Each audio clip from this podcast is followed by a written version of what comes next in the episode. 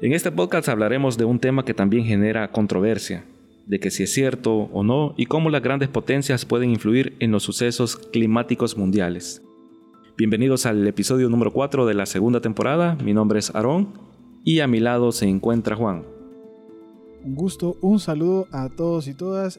En efecto, vamos a hablar este día sobre una de las teorías conspiranoicas que está sonando actualmente debido a los sucesos que recién hemos podido constatar por medio de redes sociales y noticias sobre acontecimientos en cuanto al clima y en cuanto a fenómenos naturales. Este, eh, esta teoría sería enfocada directamente sobre el proyecto HARP, que en sus siglas en inglés eh, sería el High Frequency Active Aurora Research Program.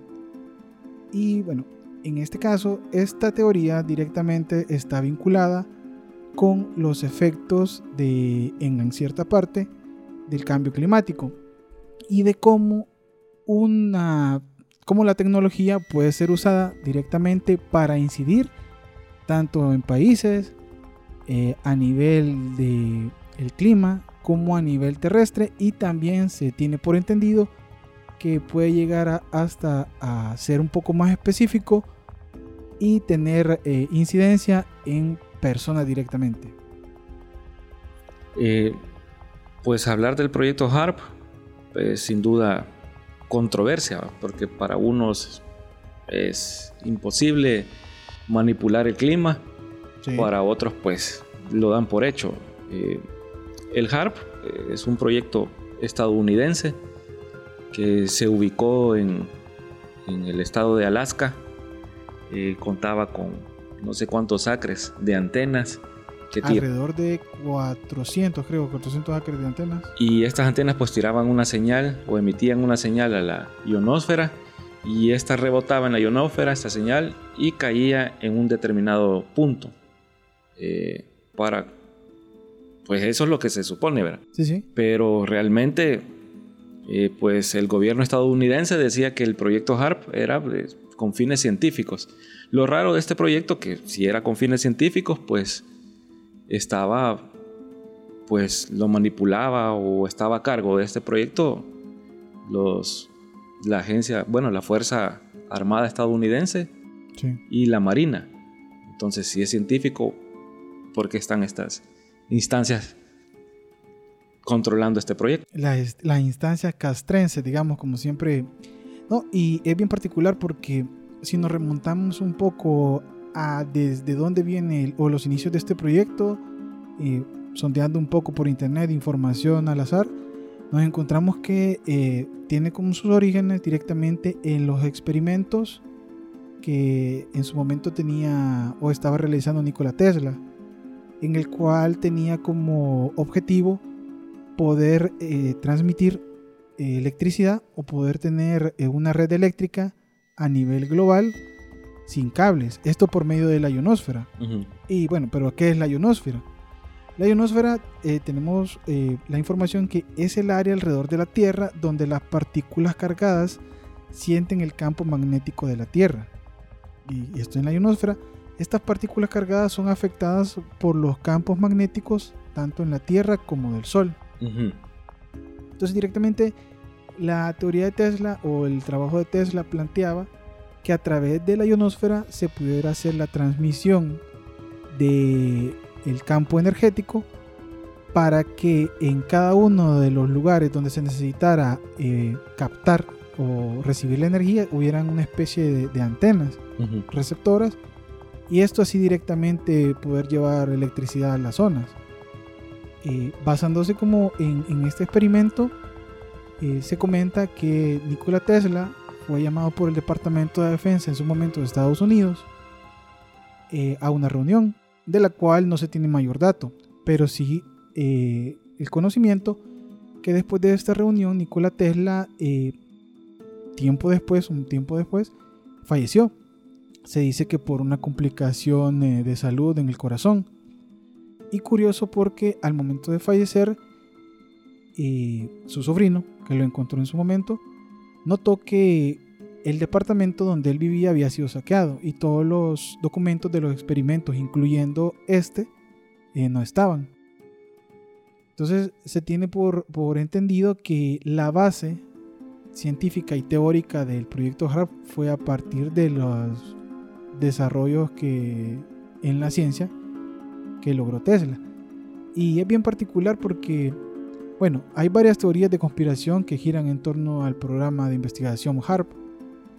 Eh, bueno, una de ellas, para iniciar un poco ya en el, en el terreno pantanoso de lo conspiranoico, sería en cuanto al control del clima. Porque una de las teorías de conspiración, esta de las más comunes, es que se utiliza para controlarlo. Y se cree que este programa es capaz de manipular la, la ionosfera, como estábamos comentando. Y, y, lo que a su vez puede alterar también patrones climáticos. Se cree también que se utiliza para crear tormentas huracán y huracanes. Mientras que también otros piensan que se utiliza para crear eh, sequías, olas e incluso hasta terremotos. Y quiero tal vez eh, centrarme en este punto del cambio climático, porque eh, hay detalles bien específicos en cuanto a, bueno, vámonos a Haití. Cuando fue el terremoto de Haití, este, si mal no recuerdo, fue en el 2011. Corríjanme si me equivoco, lo más seguro es que sí. Que se tiene por entendido siempre que dentro de las capas tectónicas eh, los terremotos ocurren a una cierta profundidad que según la vibración de la capa eh, así va eh, siendo la, magnitud del terremoto.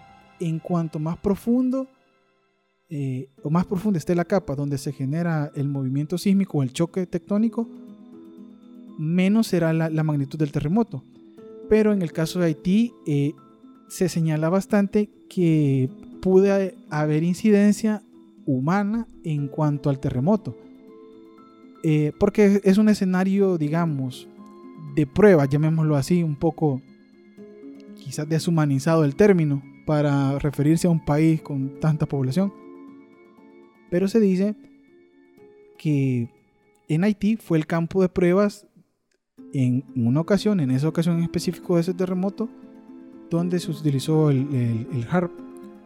Porque el, terremoto fue en una capa eh, superior y este este movimiento que se empezó a generar pareció bastante curioso porque fue justamente en esas primeras capas y es lo que ocurrió o es lo que dio pie a la magnitud del terremoto.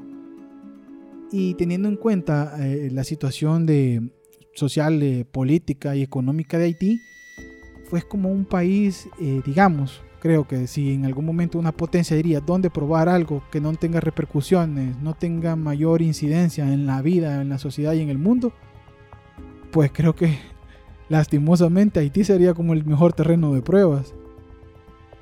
Suena feo, pues fueron 200.000 personas las que murieron en ese terremoto. Sí, sí, sí.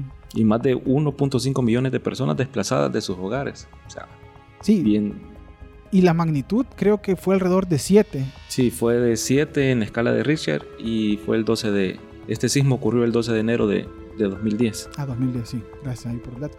Entonces, la, la superficialidad, digamos, de, de, del incidente en el terremoto dio pie, no solo por eso, sino porque se comentaba que cuando la frecuencia que ocupa HARP al momento de, de ser utilizada eh, emite, no sé si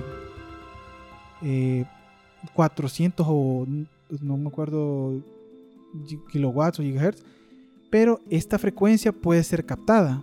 Entonces, se comenta que esta frecuencia, antes del terremoto de Haití, lo, digamos, radios o algún aparato que capte ondas radiomagnéticas, eh, empezaron a distorsionarse. Entonces después de eso fue el incidente del terremoto. Entonces como un dato bastante curioso que si es que se tiene la capacidad de incidir, eh, ya, ya se hizo. Y yo me preguntaba algo bien curioso porque yo decía, si digamos, las antenas del HARP disparan a la ionosfera, pero yo me preguntaba, ¿cómo es posible que eso llegue directamente a un punto en específico? Pero hay una explicación bastante sencilla. Porque es como que en algún momento yo tenga, eh, dispare, digamos, un, láser. Entonces yo tengo un espejo. digamos, mi espejo es la ionosfera. Ajá. Entonces, según donde yo lo apunte, a ese rayo va a rebotar. Entonces, en el punto donde rebota en específico, es ahí donde va a tener la, la, el, la- el- el alcance y va a tener como ya el impacto que, que yo necesito. Ujú. Porque es bien curioso cómo no, como algo que se dispara a la ionosfera, porque claro, ya es conocimiento científico, ya necesita como un bagaje más de información. Entonces aquí lo estamos tocando de manera bien lineal, ¿verdad? Bien, o sea, como para entenderlo todo, digamos. Entonces, así es la forma en que opera. Rebota en la ionosfera y donde se apunte o se tengan las coordenadas donde se quiere, ahí va, va a afectar. Entonces, pues es un arma de guerra. Digamos que hasta cierto punto se puede utilizar como tal, porque, no, y fíjate que hay un dato bien curioso, que es como en el, en el hecho de, de tener un martillo. O sea, ¿de qué depende de que el martillo que yo tengo sea para construir o sirva para quitar una vida? Dependerá de la mente humana detrás de esa herramienta. Entonces queda ahí como un poquito la reflexión, ¿verdad? Y claro, en un país como Estados Unidos que sabemos que a lo largo de su historia siempre ha estado en guerra, entonces como que no podemos esperar más que que sí, bueno, eso, que sea un arma para la guerra o para propiciar una guerra. Sí, porque, bueno, hice esa pregunta porque, como lo mencioné al inicio, este era financiado por la Fuerza Aérea de los Estados Unidos y la Marina de los Estados Unidos y aparte de la Agencia de Proyectos de Investigación Avanzado de Defensa. O sea, nada que ver que estudie La parte puramente científica, digamos. científica. Ajá, exacto. Entonces, quizás va arrojando los datos de lo que es mencionado que pues se ha sido utilizado para, para otros fines. Yo estuve leyendo y mencionaba que, que eh, pues el HARP y estas fuerzas especiales estaban ocupando esto para comunicarse con los, con los submarinos, para que la información que se transmitieran pues no fuera interceptada. Ajá, tipo como de, una forma de encriptarla. Algo así, pero para que llegara pues a mayor profundidad, me imagino, porque recordate que pues, los submarinos están en profundidades bien grandes, entonces la comunicación pues no va a ser igual como que estemos en la superficie. Entonces Sí. se, se menciona en lo que yo leí que, que el HARP fue utilizado para eso, para mandar eh, información a los submarinos de estas fuerzas armadas. Sí, ¿no? Y abonando a eso, también lo que investigué es que para lo que sí a ciencia cierta se utilizó es para encontrar armas que en su momento estuvieran bajo, bajo tierra. Entonces, para eso sí como que se estuvo utilizando directamente. eh, como uno de sus tantos usos, porque también hablando de otra teoría, e- esta un poco más descabellada y específica, digámoslo así, porque habla también sobre un posible uso como de control mental. Ah, Así es, que se cree, se cree que el programa emite ondas de radio que pueden penetrar en el cerebro humano y controlar el pensamiento y los comportamientos de las personas. Eh, algunos creen que esto se utiliza también para manipular eh, ciertos grupos de población y así tener controlada la mente de los ciudadanos. Y yo en, en este caso en particular, tal vez de manera coloquial, ¿verdad? Se me viene, esto ya muy a título personal, se me viene el, el caso de, de la, la señorita o señora Britney Spears. Ah, que se mencionaba que era. Bueno, se men- de ella se mencionó que era hasta humanoide. Sí. Bueno, ¿de qué no se habló? Ah, no, ima- imaginemos tal vez un poco, sí, vayámonos un poco por las ramas que eh, si se experimentó con un país eh, entero, ya experimentar en una persona, en un personaje público en el cual esté en una vitrina donde nosotros podamos ver los resultados de la incidencia que estamos teniendo por medio del experimento que se está practicando. Es como ¿de qué me serviría a mí eh, incidir en una persona que no, no la veo, no es pública o no hace pública su vida? Como que no de nada, ¿verdad? Pero ya en el caso de famosos, de gente de farándula, es como que bien notorio y, y sería como que el resultado justo que necesitamos para lo que estamos realizando. Un, prueba y error, pero ¿por qué en ese prueba y error no agarrar a un individuo común y corriente? creo que por lo mismo, porque no, o sea, se tendría en su momento, no se tendría noción de qué pasa con el que hace. En cambio, como los famosos es como que sí sabemos que van a estar día a día ahí y cualquier cambio lo va a ser notorio. Vaya, por eso decía, bueno, esta teoría ya, creo que es mía, que la señora Brenda Esparza en su momento, porque por sus publicaciones en redes, y es como que... ¿Qué le pasa? Se, se ve cierto cambio, por no decir deterioro, en cuanto eh, su, no sé, su actividad mental, digámoslo así. Pues una teoría más. Eh, lo que sí es cierto que pues este proyecto costó alrededor de 300 millones de dólares estadounidenses. O sea, puya, una barbaridad de dinero. Y solo para investigar la, supuestamente la ionosfera. Sí, sí, sí. Eh, pero Estados Unidos no es el único. Mm. Eh, Estados Unidos no es el único país que pues tiene o tenía una base, porque ya se menciona que, que el proyecto HARP fue desmantelado en el año 2014, hace como 10 años. Sí. Y pues eh, sus instalaciones pasaron a, a la Universidad de, de Alaska para fines eh, científicos. Otro de los países que, tienen proyectos similares al HARP es Rusia, el eterno rival de, Estados Unidos. La madre Rusia.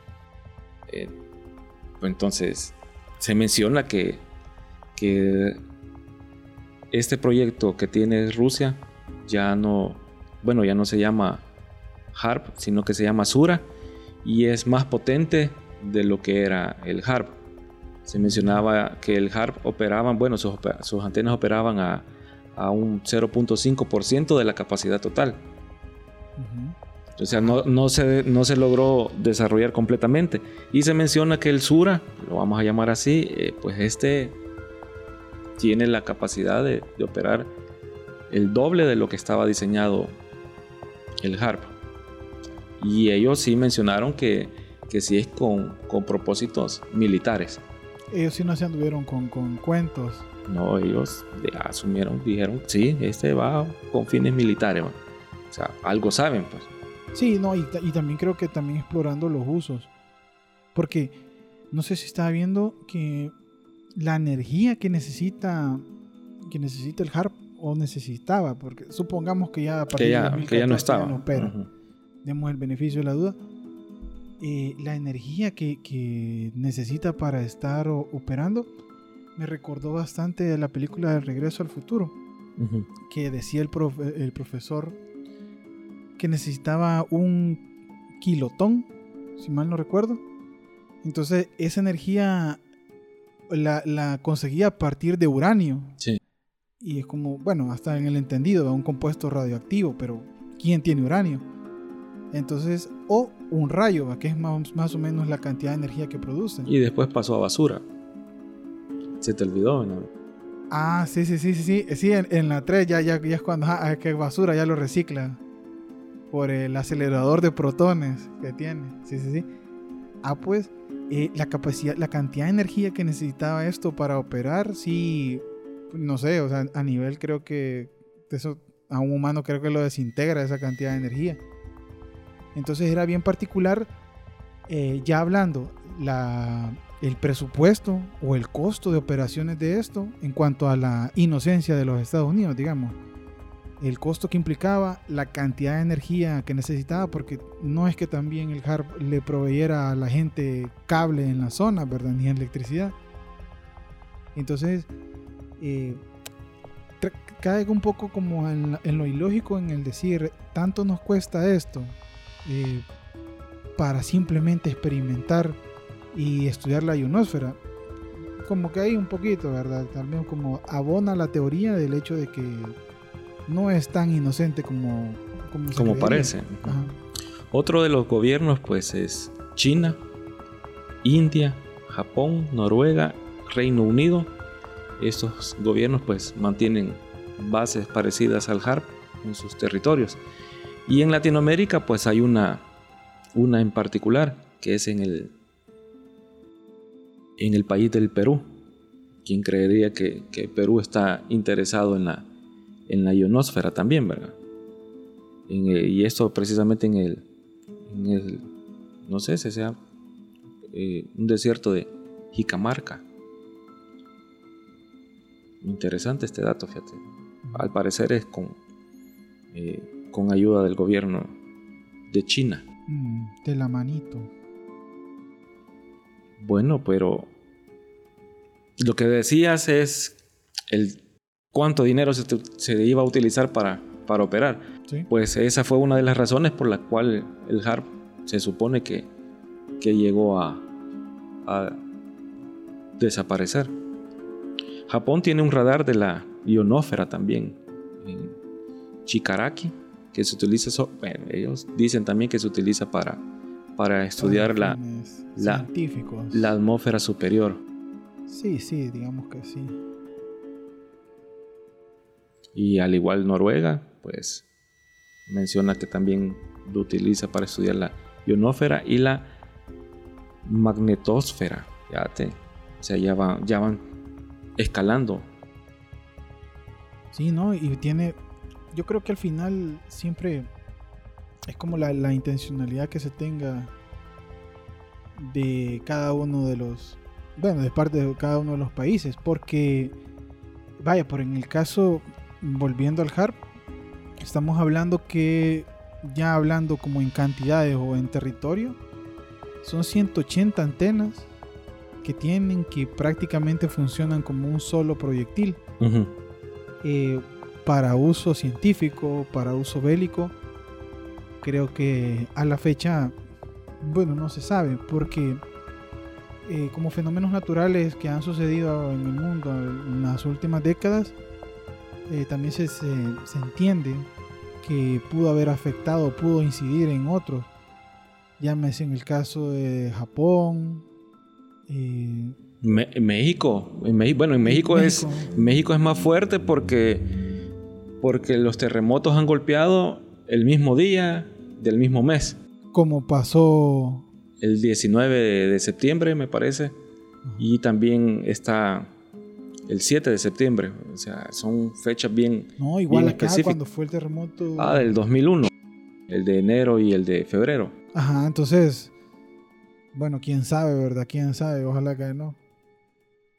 Pero sí es como que bien curioso siempre que.